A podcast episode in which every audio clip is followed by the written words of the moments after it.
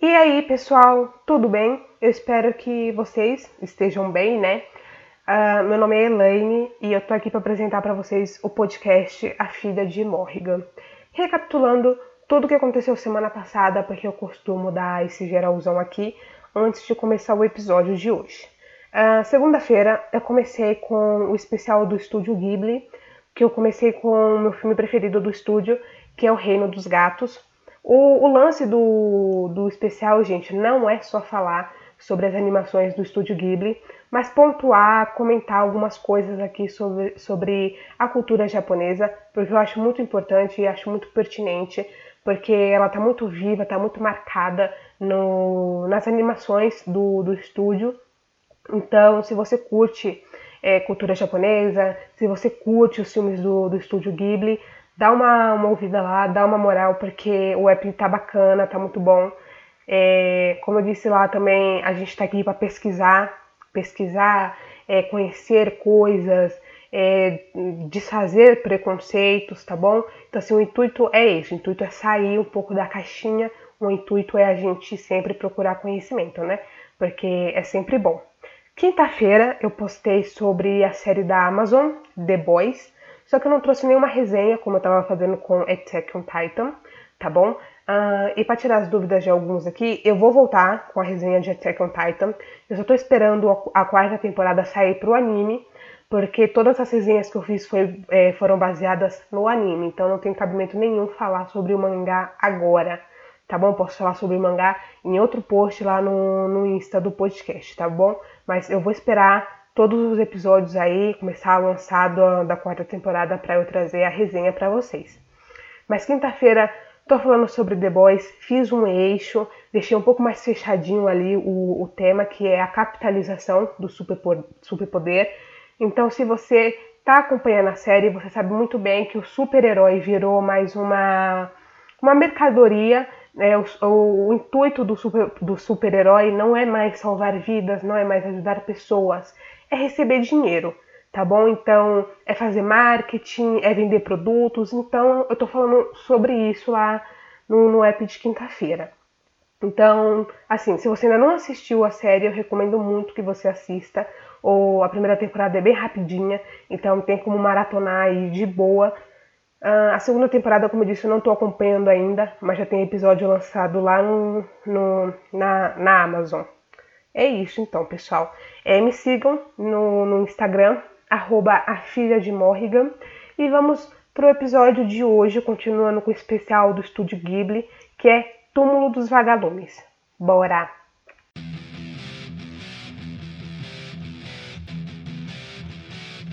Gente, eu falo rápido na parte do, dos recados.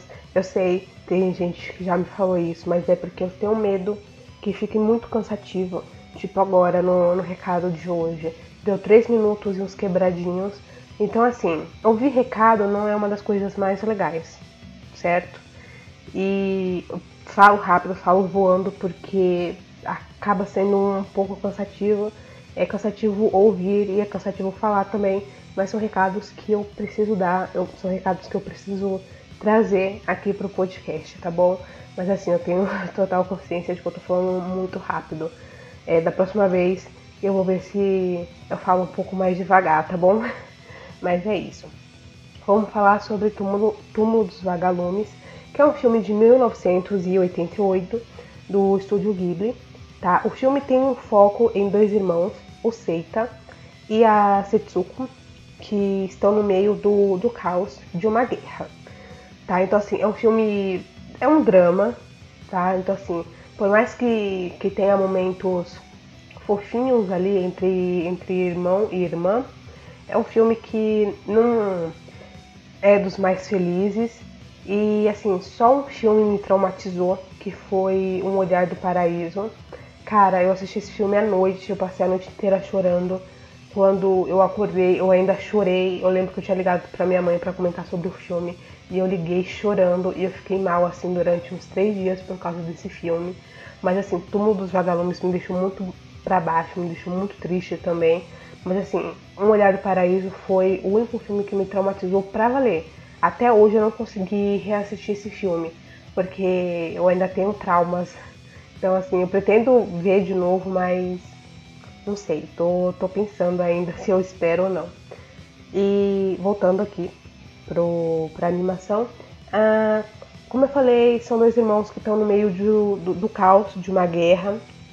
Ah, é assim, os dois eles perdem a, a mãe que morreu num bombardeio americano. Uh, os americanos estavam jogando bombas ali na, na cidade deles. E por que, que os americanos estavam jogando bomba na cidade deles? O filme ali, como eu falei, tem uma pegada de guerra, mais Segunda Guerra Mundial para ser preciso.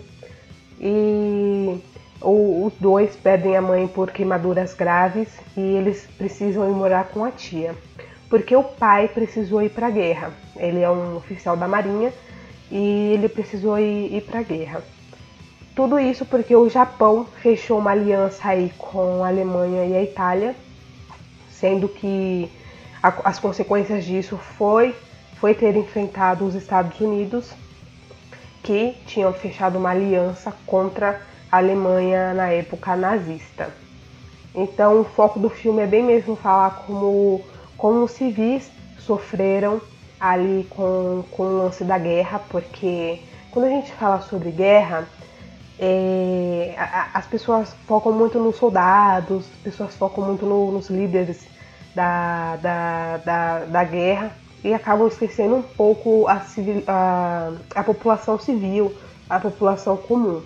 E nós, né, cidadãos comuns, somos os que mais sofremos por causa da guerra. Porque assim, quando tem guerra, quando tem guerra tem o quê? Tem desemprego, tem falta de alimento. Então, assim, é, perdas de, de, familiares ou morreram em, em, tragédias ou foram obrigados a, a ir para a guerra. Então, assim, a gente está falando de um cenário muito instável. Então, assim, muitas pessoas com fome e pouco alimento porque muitas vezes os alimentos eles são mandados para os soldados ou a, ali o lugar onde tem onde, onde plantam, por exemplo, é vítima de bombardeios, então o inimigo ele vai querer bombardear a fonte de alimento para a população é, passar fome, então o governo vai ter que se concentrar em duas guerras, uma guerra externa e uma guerra interna.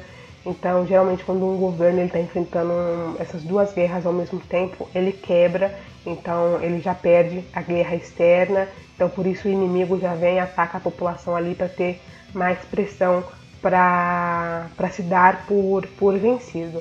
Então, o filme foca muito ali na, na, na população comum na, na população civil. E, como eu falei, depois da morte da, da mãe do Seita e da Setsuko, é, os dois vão, vão morar com a tia, que sinceramente é uma megera.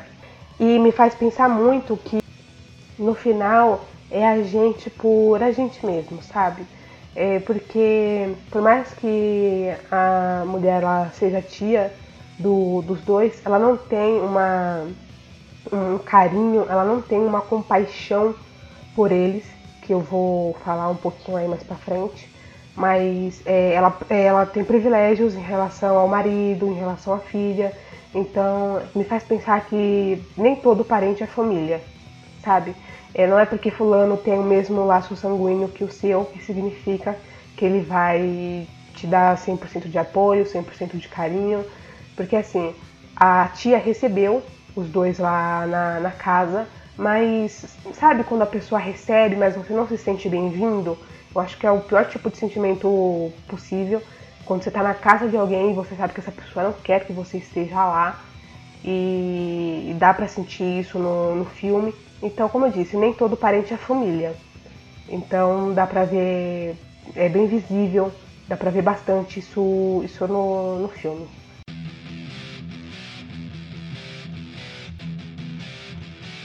Para finalizar aqui um pouquinho esse lance da, da Segunda Guerra Mundial, o, o Japão foi vítima de bombardeios no nuclear, por, porque assim, chegou um, um, ponto da guerra que o Japão já estava derrotado. Uh, os Estados Unidos, uma potência enorme em comparação ao Japão. O Japão ele é pequeno né, em tamanho em comparação aos Estados Unidos. E também os Estados Unidos tinha mais grana, já tinha mais investimento em armamento. Enfim, uma luta contra os Estados Unidos é, é para país grande mesmo, para país que consegue realmente investir em armamento. É coisa para a Rússia, é coisa para a China, entendeu? Assim, o Japão ele não tem pessoas o suficiente porque se ele não consegue investir tanto em, em armamento, então ele vai perder, não importa quantas pessoas ele mande, ele vai perder essas pessoas e no final ele vai sair é, perdendo da guerra. Então o, o, o Japão aí é, ele serviu de teste, na verdade, aí para pro, bombardeio nuclear do, dos Estados Unidos, que na verdade nada mais é do que foi, né? Nada mais foi do que uma espetada para a União Soviética, que tipo, ó, também tem uma bomba nuclear, e aí, vai fazer o quê? Né, foi mais uma, uma indireta, e quem realmente sofreu aí foram os japoneses, que já estavam derrotados e tudo mais, e os Estados Unidos foi lá e chutou o cachorro morto, tá bom? Então assim, fechou esse assunto aqui da, da Segunda Guerra Mundial, porque é, já serve aqui como um liga, uma ligação para uma coisa que me marcou aqui no, no filme, que, como eu disse, quando tem guerra, a, a, escassez de alimento é muito alta, é muito grande, então as pessoas começam a roubar, é, o preço do alimento vai lá para cima e somente algumas pessoas muito privilegiadas conseguem comer. E um alimento que me marcou muito no filme foi o arroz. E me lembrou do que? Do arroz brasileiro que tá caríssimo, né? Mas assim, o, o, arroz é um alimento que me chamou muita atenção no filme e tem diferenças, né, tem diferentes tipos de, de arroz lá, lá no Japão e o uso de cada um deles. Tem o urutimai, por favor me corrijam se eu estiver errada, é urutimai. Eu acho que a pronúncia é assim, por favor me perdoem se eu estiver pronunciando errado. Uh, ele é o normalzão, ele é o mais comum no, no, sushi que a gente come, aí no sushi, no sushi que a gente compra. Então geralmente é esse arroz que, que, que fazem. Eu sempre achei mesmo o arroz mais diferente do que eu como todo dia na minha casa, porque esse é, porque realmente é um arroz aí mais diferentezinho, né? Uh, tem também o mochigomi, por favor, também me perdoem se tiver a pronúncia errada. Eu sou um fracasso em japonês, gente. Eu acho que vocês já perceberam isso. É um arroz glutinoso, ou seja, ele é mais pegajoso, tá bom?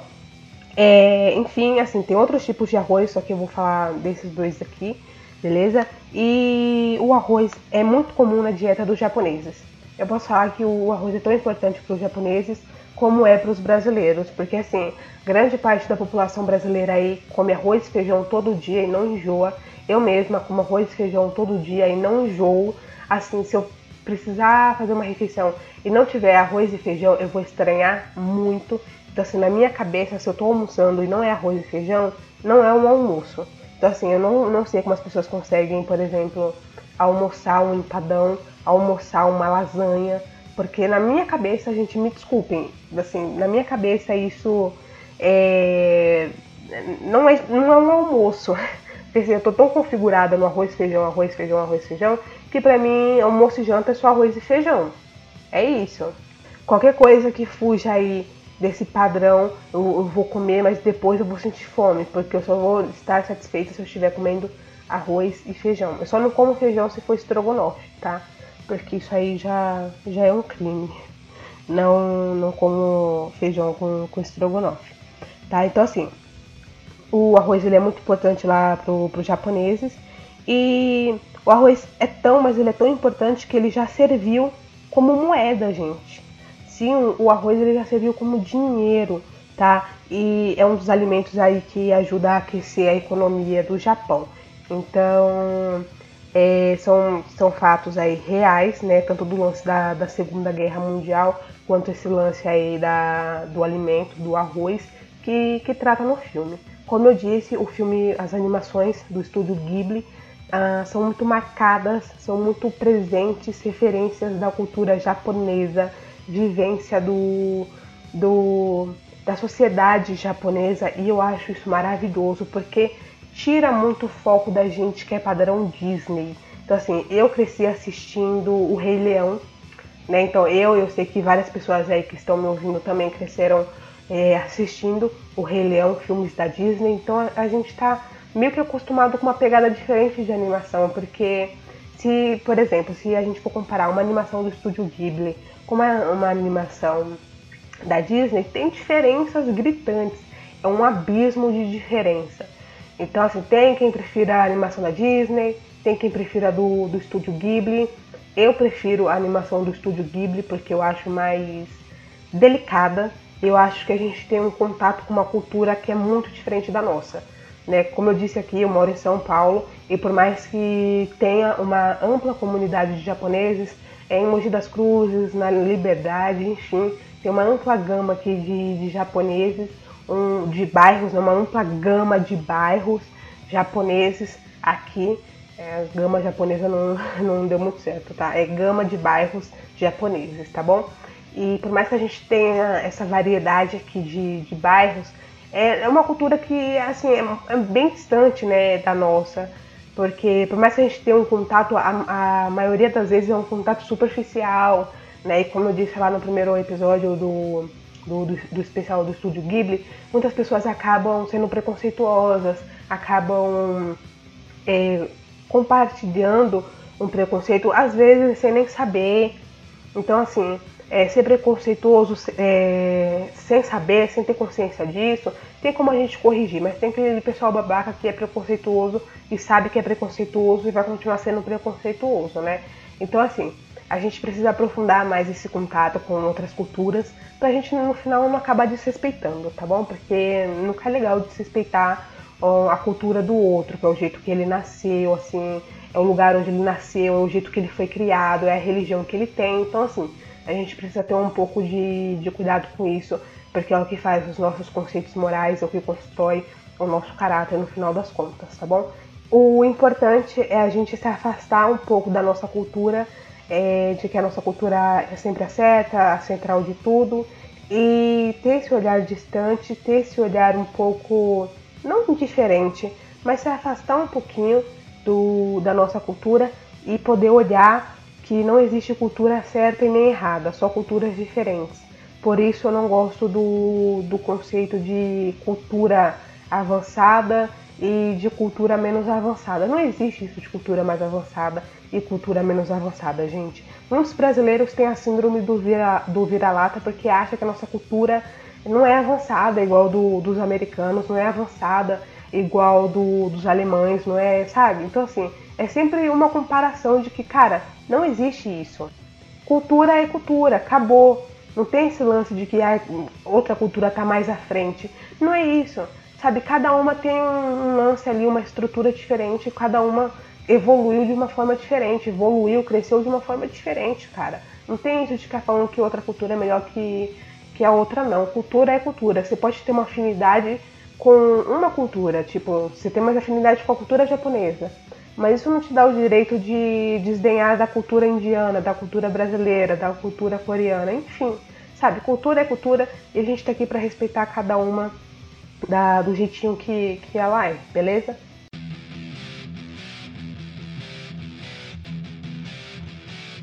Voltando aqui ao filme, né, o, os irmãos, como eu falei, passam muitas dificuldades na, na casa da, dessa tia e eles acabam morando sozinhos.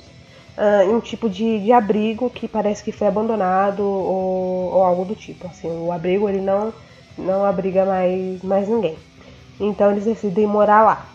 Talvez, né, provavelmente foi feita por, por algum soldado esse abrigo. Mas enfim, há uma falsa sensação de independência por morar sozinhos e tudo mais, porque eles não estão sendo independentes, eles estão realmente passando necessidade, não, não há escolha, ou é ficar sendo maltratado na casa da tia, ou é morar sozinho. E assim, é, no final, assim, a gente tem que ter um pouco de dignidade também, né? Então assim, o, o Seita, ele não é nenhum adulto, tá? Ele, um adolescente aí, um pré-adolescente, adolescente, a Setsuko, uma criança, então, assim, há uma falsa sensação de independência aí. E eles precisam iluminar o abrigo né? E porque assim, vai escurecer e tudo, eles não estão em casa, não tem energia elétrica nem nada. Então daí vem a inspiração pro título do filme. Porque eles usam o, os vagalumes para iluminar o lugar. E assim a Setsuko ela fica maravilhada com os vagalumes e tudo. Só que no dia seguinte os vagalumes estão mortos. E então aí vem a questão do filme que também é muito marcante. A Setsuko pergunta por que o, os vagalumes precisam morrer tão cedo, né? Então é um lance que acaba relembrando a mãe, a mãe dos dois. E como eu falei, tem uma falsa sensação de independência e também porque assim eles acabam precisando se, se virar mais, né? O Seita ele vai roubar, ele precisa roubar alimentos porque a Setsuko fica doente, ela fica gravemente doente então o Seita ele vai, vai roubar alimento e tudo. Aí ele volta para preparar o, o alimento e quando ele se dá conta, a Setsuko já morreu.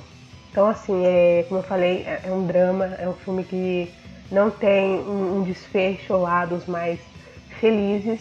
E o, o destino do, do Seita, o final do Seita também não é um, do, um dos melhores, porque assim, ele precisa é, cremar o corpo da, da Setsuko, que é uma cena muito, muito triste. Eu acho que junto com aquela cena, com aquela cena que ela pergunta do, do porquê os vagalumes precisam morrer tão cedo, eu acho que junto com essa cena aí, a, a cena da, da, do, do Seita que, é, cremando aí o corpo da, da Setsuko, eu acredito que são as duas cenas mais tristes do, da animação. Então, assim, no final também as coisas não melhoram muito pro, pro Seita, tá? Porque assim, ele tá órfão, né? Perdeu a mãe, perdeu o pai, perdeu a irmã. Então, assim, ele, ele fica numa situação que ele continua precisando de, de comida, ele continua precisando de um lar e assim, ele não tem, não tem um lar, não, não tem comida, ou seja, é, são, são os reflexos de uma guerra, tá? É, crianças, adolescentes que perdem os pais, ficam sozinhos no mundo, perdem a, a, os, os, familiares mais, mais próximos, mais presentes. Porque normalmente falando, eu sei que nem todo pai nem toda mãe é assim, mas eu digo que normalmente falando, os pais geralmente são a, a base do, do, dos filhos, né? Deveria ser assim, mas assim, no meu caso, por exemplo, os meus pais sempre foram a minha base. E eu conheço, tenho amigos que os pais também foram ótimas bases. Eu, e como eu disse, eu sei que nem todo pai e toda mãe é assim, eu lamento muito, mas é evidente a falta que os pais do, do Seita fazem, não só pela segurança financeira, mas todo o cuidado, todo o carinho, né? Enfim. E como eu falei, o Seita não tem um dos melhores destinos, então ele acaba morrendo. E aí a gente tem um reencontro é, entre ele e a Setsuko. É como se a Setsuko estivesse esperando o, o Seita e o lance de vida após morte no, no Japão é um lance muito sério. Ah, tem até um festival, é, festival budista que, que serve para homenagear os mortos e libertar os que ainda sofrem no mundo material. Então é uma celebração mais em família, é normal as pessoas estarem juntas nesses dias. É, então assim, não tem muito essa história de que morreu, acabou, que a morte é a finalização. Não é, a morte é mais uma transição e isso é muito comum em várias culturas, em vários panteões, uh, o panteão nórdico, o panteão celta, o panteão egípcio. Todos esses você pode ver, o panteão maia também. Então, assim, todos esses vocês, vocês podem ver que a morte é uma transição, né? Ah, não é que morreu, acabou. A morte, ela inicia um ciclo, não termina, ela inicia um ciclo, tá bom? E então, esse lance de que a morte é um fim, que a morte encerra, é muito mais um conceito cristão, tá? Você morreu, aí você espera lá o julgamento final, aí você é julgado pelos seus pecados, enfim, é isso. Então, assim, a morte como um fim, mas um conceito cristão, beleza? Então, eu acho que a gente pode encerrar o, o episódio por aqui. Espero vocês quinta-feira, que eu vou trazer uh, o tema que que tem até um pouco a ver com isso que eu falei agora, que são as deidades na cultura pop.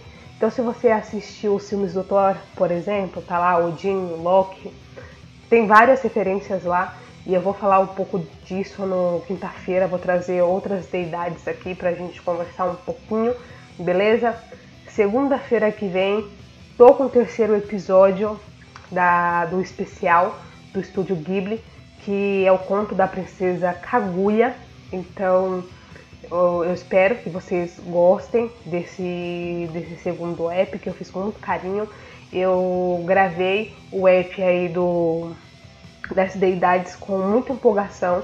Eu acho que eu nunca fiquei tão empolgada assim com o episódio desde Bad Guys, Walter White. Não é que eu não esteja empolgada em fazer os outros, não é isso. Mas tem aquele que a gente não fica eufórica e tudo na hora de falar, enfim. Estou muito animada aí quinta-feira, quinta-feira com esse material novo que eu vou trazer. É, me sigam lá no Insta, arroba filha de Morrigan. Vamos interagir, vamos conversar. Você me fala o que você quer ouvir aqui, me dá alguma dica de um personagem, dica de um filme, dica de uma série. Filme triste, tá? Eu curto muito drama, curto muito filme triste. Então, se você conhece algum filme triste aí, animação ou não, mas que deixe traumas igual Túmulo dos Vagalumes ou traumas igual Um, um Olhar do Paraíso, não tão profundamente assim, tá, gente? Porque esse filme me magoou muito, muito mesmo. Mas, assim, filmes de drama assim eu curto bastante. Então vão lá, me indiquem e interajam comigo. Lá tem atualizações, lá eu falo sobre os episódios e de coração espero que todo mundo tenha gostado de verdade, ó. Um beijo, estou muito feliz com o retorno que vocês estão me dando. E é isso, tá, gente? Até quinta-feira com Deidades na Cultura Pop. E segunda-feira, não se esqueçam, terceiro episódio aí do especial do Estúdio Ghibli. Até mais!